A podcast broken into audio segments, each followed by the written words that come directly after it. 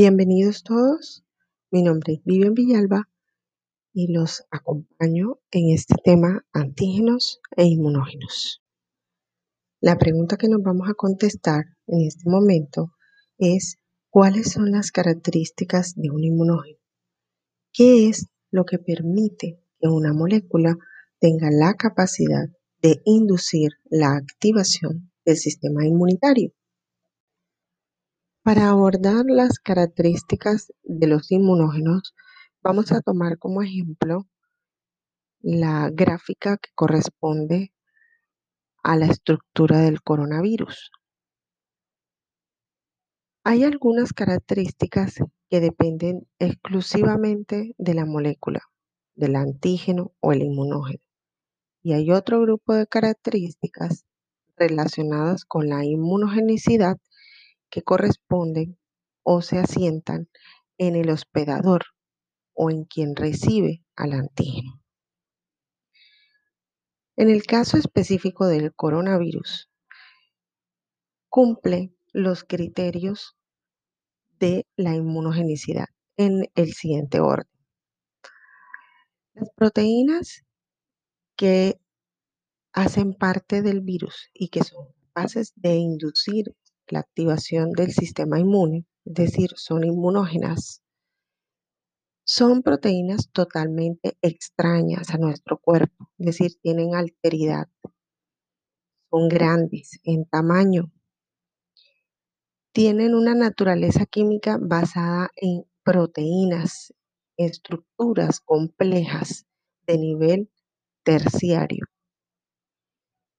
Y adicionalmente son estables químicamente dentro de la partícula viral.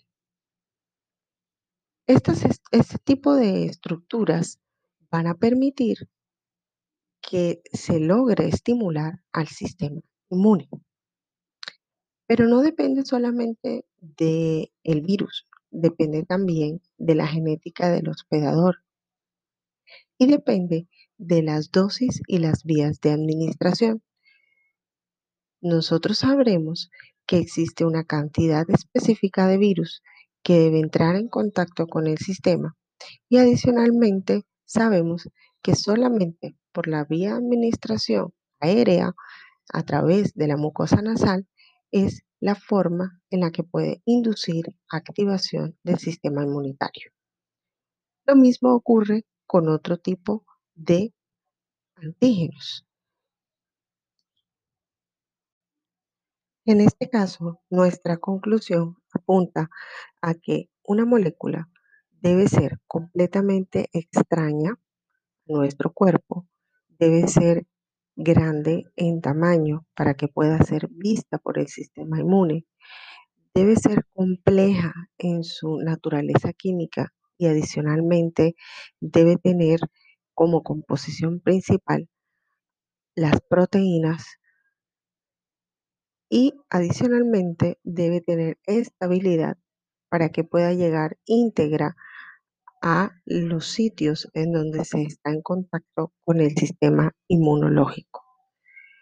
Pero no solamente se necesita eso para un inmunógeno, también necesitamos que el hospedador tenga unas variantes genéticas que le permitan responder ante este antígeno y reconocerlo y adicionalmente tomar en cuenta las dosis y las vías a través de las cuales se administra nuestro inmunógeno.